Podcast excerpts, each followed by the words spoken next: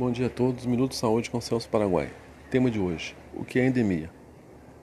Endemia é doença infecciosa que ocorre habitualmente e com incidência significativa em dada população.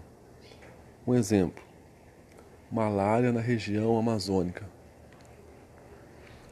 É uma, do, uma doença que está acontecendo em uma região não é como a pandemia que ocorreu em vários continentes, vários países, afetando grande parte do mundo.